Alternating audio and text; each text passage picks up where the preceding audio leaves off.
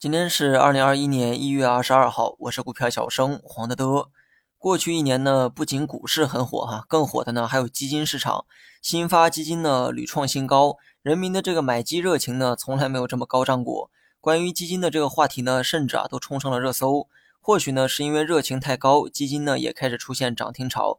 今天五只创新未来基金呢均被停牌。那么一听到创新二字呢，就跑不了科技股。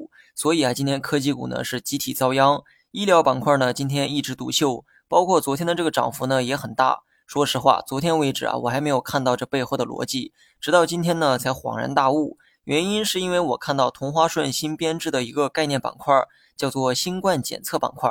原来这个医疗板块的大涨啊，还得感谢春运。按照几天前下发的这个通知，春运返乡的人员呢需要多次进行核酸检测。所以相关的医疗设备试剂就有了炒作的空间。目前来看呢，板块的表现啊较为强势，投机的话没准会有机会，就看你这个盘感好不好。投资的话就算了吧哈，行业估值呢太高，高处不胜寒。今天大盘呢走势啊也很有意思，就跌到十日线后出现了反弹，而创业板呢已经开启了新一轮的上涨，个股分化呢还是很严重，但分化呢它也不是一两天了，早已见怪不怪。技术面呢，我继续保持昨天的观点。大盘没破十日线的话，继续看涨。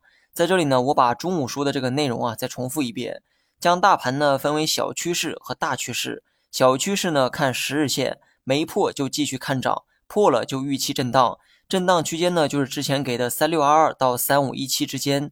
虽然昨天捅出了新的高度，但无所谓哈，知道个大致的区间就好。大趋势呢则看二十日线，没破二十日线，说明本轮牛市呢还在延续的阶段。或许呢，有人会质疑哈，有必要把炒股炒得这么死板吗？股市里呢也没有一个准确的答案，条条框框真的有意义吗？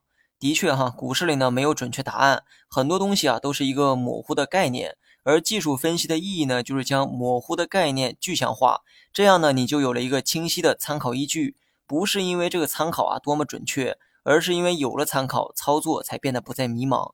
因为市场啊存在不确定性，所以呢也给了人们侥幸的心理。明明设置好的止损位，但是跌破了也不舍得卖，原因正是因为遇到过止损后股价又反弹的情况。市场的这种不确定性给了他违背原则的借口。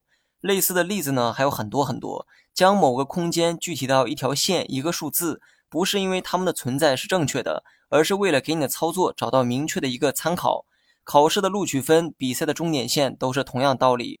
所以市场短期、长期如何判断，可以通过十日线和二十日线做一个参考，就这么简单，就这么死板，这就是技术分析。好了，以上全部内容，下期同一时间再见。